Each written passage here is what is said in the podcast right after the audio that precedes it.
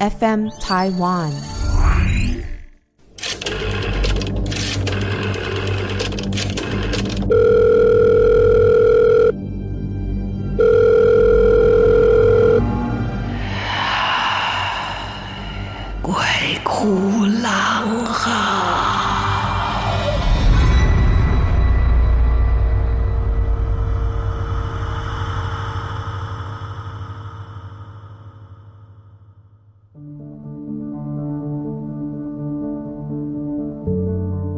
大家好，欢迎来到鬼哭狼嚎，我是郎祖云。呃，在我们到现在啊，科学昌明啊，可是还是有很多无法解释的现象，或是有一些呃我们看不见的一些状态，反正就是一些灵异啊、奇幻啊、鬼怪啊、啊妖怪啊，都还是依然跟我们的空间平行的存在。你说像算命好了，呃，它其实也是一种，你要把它硬讲的话，它就是一种几率嘛。好，你人总不能分十二种啊，人总不能说我同年同月同日同时生的，我们两个命命格会一模一样，它总是会出现一些不一样。你说星座，十二星座有一些欧洲理论提出第十三个蛇夫座，那或者是说像我们的紫微斗数，它也是在讲跟星星有关嘛，各种不同的星星排列的方式。信则信，不信则不信啊。那有一些其实也要透过解释，就好像塔罗牌，你翻到什么机运，那跟你之间的冥冥之中的磁场，你为什么会翻到这一个，也很有趣啊。那解说的人也很重要，说不清楚的人，你看了半天也不知道他什么意思啊。那会说的人就能够说出一套理论，可能当做趋吉避凶，不要太过迷信是好的。今天要讲的这个故事呢，就是提醒大家小心啊，不要被一些江湖术士能言善道啊，然后用话术来欺骗你的。这样的事情从古到今都是有的，包括我们以前做节目就常接触到啊，就是说，哎呀，你家祖坟不安呐，所以你现在会不顺，要帮你家修坟呐，一下就跟你要走几十万的、十几万的都有。说真的，我们谁也没有办法断定这个事情是真是假。然后，可是如果你真的。真的刚刚好，就是那个时候时时时运不济，也就刚刚好坟修好了以后，你改头换面，你当然会相信这是真的。好了，见仁见智啊，哈，大家还是要有个理智的头脑。好，就有这么一个人，他呢姓于，这个于先生啊。本身的个性就是喜欢行侠仗义，尤其是喜欢练练武功啊。然后他的力气又很大，他的力气大到可以拿那个很沉重的这一些什么石砖啊、铜壶啊，就就好比我们现在健身房里面大家拿着壶铃在那甩甩甩一样，他力气很大啊。然后动作又很迅速哦，他的这一个腾挪跳跃，身手非常的了得。以前的人嘛，都希望说，不管我练武功啊，或者是说我文采很好，呃，文采很好的人，书读得多的人，就希望能够考个进士啊，做个官儿啊，那是文人的出路嘛。那武的话呢，除了行侠仗义之外，也希望自己能够博得一个所谓武状元的这样的一个头衔。这个愚公也是一样啊，这个愚公不是移山那个愚公哦，他姓于，大家叫他愚公哈，不要以为每一个叫愚公的人都是去移山的人哈。他当然也不例外的，就跑去参加了考试，结果陪在他身边的仆人生了病，怎么样都治不好，卧床不起。看了医生，看不出所以然来。刚巧那个街上就有一个很会卜卦算命的人，好，很多人去找他，而且据说这个人还能够断定一个人的生死命运。好吧，一样病急乱投医啊，不然试试也好，他就去问了。帮他的仆人去问问他的吉凶，结果他走到那一个卜卦的摊子，还没开口呢，那卜卦的人说了：“哎，你是不是想问问你仆人生病的事儿啊？”哎呦，这个愚公大吃一惊，心想：“我都还没开口，你怎么知道啊？”他说：“对对对，正是。”卜卦的说：“哎呀，跟你说，生病的人其实不打紧，很快就好了，倒是你自己啊，嗯。”你的状况堪忧啊，你自己很危险呐！哎呦，听到这个话，又是前面还没开口就知道问仆人的事情，他就有一点三分就相信了，就请了这个卜卦的人说：“那你给我卜一卦吧，看看你所谓我的前途堪忧是怎么回事啊？”他说：“嗯，你三天之内就会死哇，如果有人对你说出这样的话，真的会被吓坏，要不然就是嗤之以鼻啊。但是愚公呢，被吓了，愣了半天，说不出话来。这个卜卦见状，哎，乘胜追击，他就说：“我跟你说，我有一个小小的术法，你给我十两银子，我可以保你不死，而且呢，还帮你消灾解惑。”愚公一听十两银子，哎呀，从前十两银子可不少钱呐，因为一般的升斗小民用的都是铜钱，一文一文的，一串一串的这样子，十两银子很多很多。够一般的家庭过好几个月的这样的，你你想想，你好几个月的薪水嘛，哈。他后来心里一想，哎，反正生死有命嘛，生死已定啊，就一点点小小的这个术法法术，怎么能帮他解脱呢？他就觉得算了，听天由命吧，站起来就要走。卜卦的说，哎哎哎，现在牵涉的倒是你的命啊，你连这一点身外之物，连这一点小财都不舍得花，你就别后悔啊，你别后悔啊。那其他呢？跟他一起来的朋友，认识他的人，听到这件事都很替他担心啊，就说：“哎呀，那你就把身上带的银两，不够的话，大家帮你凑一凑，我们就让他算一算吧，啊，帮让他帮你解决一下吧。”就拜托说：“哎，那个算卦先生，你不要生气啊，我们劝他。”但是呢，这个愚公就觉得，一个人的命运，一个人的生命的这个命数，不是靠一点术法就能解决的。他不听，哦，他就走了。好，这个。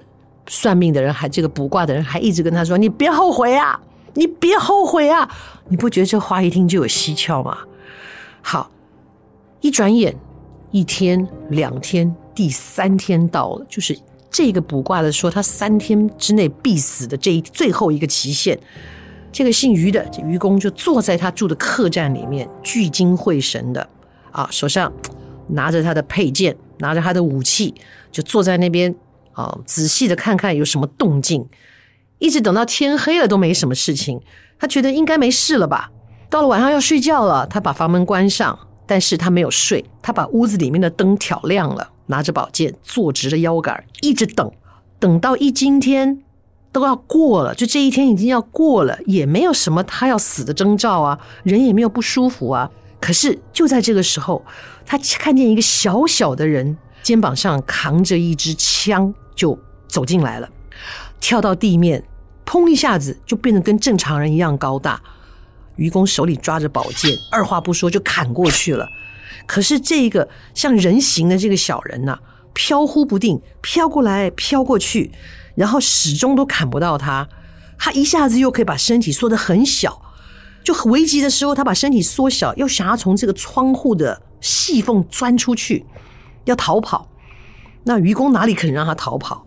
赶紧跟上劈了一剑，这个小人噗就倒在地上了，就倒在地上。所以以前的人用灯嘛，掌灯过来仔细一看，哎呦，只是个纸人，而且是一个可以变大的小纸人法术嘛。可是他已经被这个愚公拦腰斩断了，就没有气息，就是一个普通的纸人。哇，这个状况很吓人呐！这可是第三天呐！生死危急的关头，这下愚公可不敢睡觉，继续撑着眼皮等着。又过了一段时间，又有一个东西从窗子里面钻进来了，而且他脸上的样子看起来非常的狰狞，像一个恶鬼。那个东西从窗户钻进来之后，也是一下就落地了。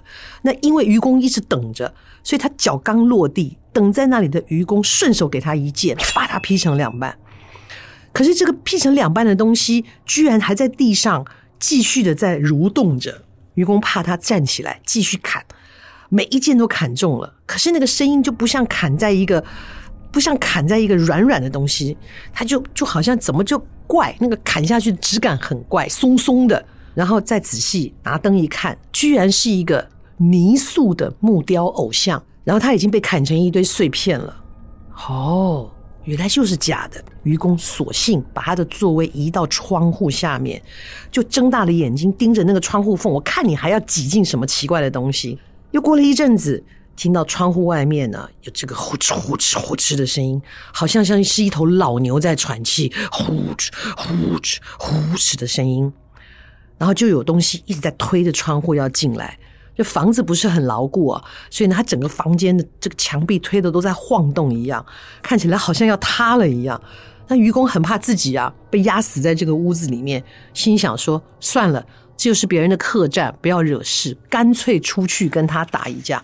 愚公就离开了自己的房间，跑出了客栈外，然后拔开了门栓，冲了出去，就看见了门外窗外站着一个非常巨大的鬼，这个子就跟这个屋檐差不多高，在昏暗的月光下，他的脸黑得像煤炭，眼睛里面闪着黄色的光，上身没穿衣服，脚上没穿鞋子。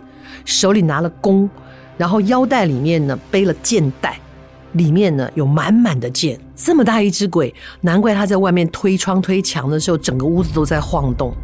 愚公很吃惊啊，还没等他醒过神来，那个鬼已经拉满了弓，对着他射了过来。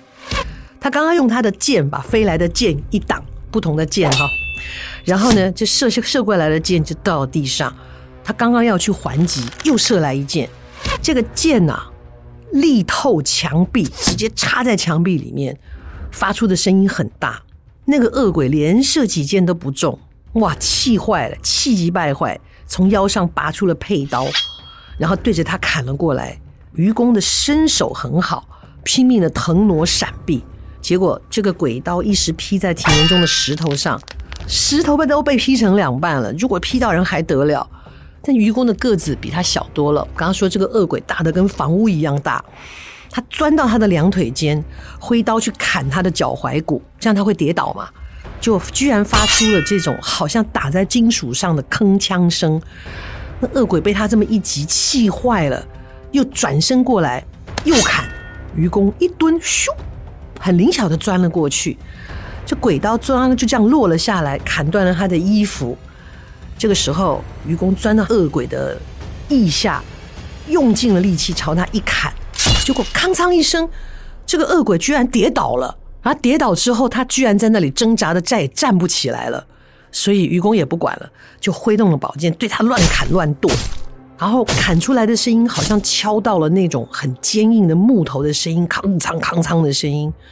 等到这个恶鬼不动的时候，拿灯再一照，哇！居然是一个木偶，非常高大的木偶，他身上带的弓箭还缠在他的腰上，嗯，他的脸呢被刻画出来是十分可怕的脸，最可怕的是被愚公的剑斩到的地方都流出了鲜血，他只是木偶啊，这种情况真的很可怕。虽然天还没亮，愚公不敢睡觉了，就点亮了蜡烛，坐在那里等到天亮。等到天亮鸡鸣之后，完好无缺的愚公这时候才突然想起来，哎，这个卜卦的当时呢，他不答应让他呢施展术法救他的时候，一直跟他说：“你别后悔，你别后悔。”会不会这一夜来捣蛋的都是这个卜卦派来的？他搞的鬼，想要置他于死地，然后这样的话就可以宣扬他的道术，他的这个术法有多么厉害。所以第二天天一亮，他去找了他的朋友，把他的想法跟大家说，应该是那个卜卦搞的鬼，所以大家就一起就要去找他算账。哇，那卜卦的居然还敢在街上摆摊子，可他大老远看见了愚公，就噼里啪啦都是收拾收拾就失踪了。有人说啊，他可能用的是一些隐身术法，他就是一下消失了嘛，啊，然后呢，一样民间传说这个黑狗血就可以破解他。愚公就照他说了，准备好了这个黑狗血去找他。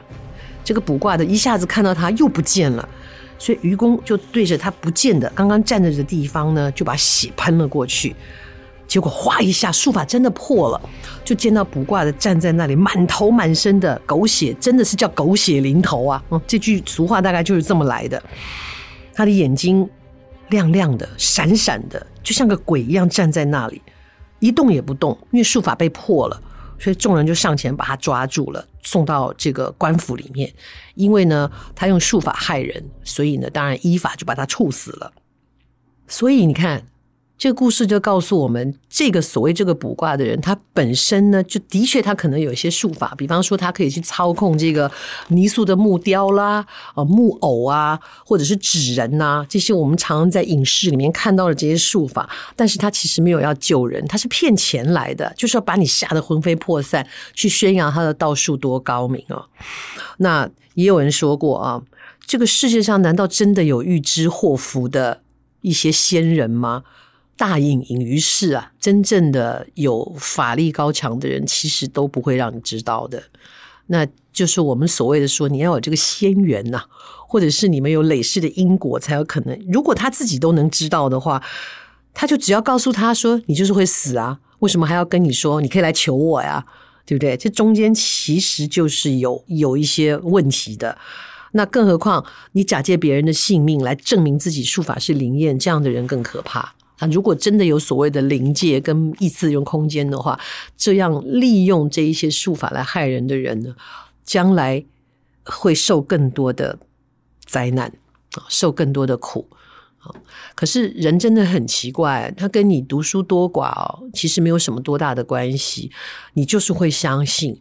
而且有一些所谓的敛财的邪教，或者是一些团体，当他们被破获、被世人知道了他们是假的之后，可是还是很多人深信不疑，而且甚至会反过来斥责我们这些不相信或批评他这个团体的人，会说：“你们不懂，你们都没有见过师尊的真身，你们都不知道他有多么的慈悲，你们这些肉眼凡胎，你们看不见。”嗯，对，这个其中都不乏有很多知识学问都非常渊博的人，所以我在想啊，对了，你你信了这一些东西，然后他的确被抓到是有敛财嫌疑的，呃不是正派的劝人为善的这个团体的头啊，被抓到了，然后信徒依然相信的很多的原因就是，你知道国王的新衣，你承认他是假的，就承认自己是笨蛋。所以绝对不能承认，怎么样也要说我们是肉眼凡胎啊！更何况现在有很多的魔术啊，就是那一种在桌边的近距离的魔术，它都能够变得让你分不出真假，让你叹为观止。那用一些道具跟术法，利用人心的害怕来欺骗的，大有人在。我行得端，坐得正啊，不相信就不相信了。唉，这跟我本身的状况很违背哈。啊，我又体质很敏感，讨厌。而且我真的觉得人要相信无常了。这个世界上不是说你能够想象的完整圆满，它就一定是这样或那样。我们再怎么样舍不得自己身边的人，他有可能有一天就离开了。所以当在的时候，要好好的珍惜，才不会有过多的后悔啊。那尊重这个无常，然后也让自己的心情比较能够平稳。然后，尤其是当我们能够相处的时候，有好好珍惜，你就不会有这么多难受的情绪一直在跟自己对抗。嗯，这是今天的故事，很有趣吧？我真的觉得我们有好多好多的故事，不管是当今的，尤其是从前流传下来的好多故事，都好有趣哦。如果我们真的能够好好的整理的话，我相信我们自己的奇幻故事也拍的不会比国外差。嗯，大家加油，好吧？喜欢听故事的朋友，继续收听，继续支持，也欢迎大家投稿。你身边有发生什么光怪陆离、难以解释的故事吗？欢迎投稿 FM Taiwan，我们有一个投稿专区。也谢谢大家到 Podcast 的平台给我们一个很好的分数，让我们继续为大家服务。好，今天的故事说到这里哦，不要随便去算命哦，下次见。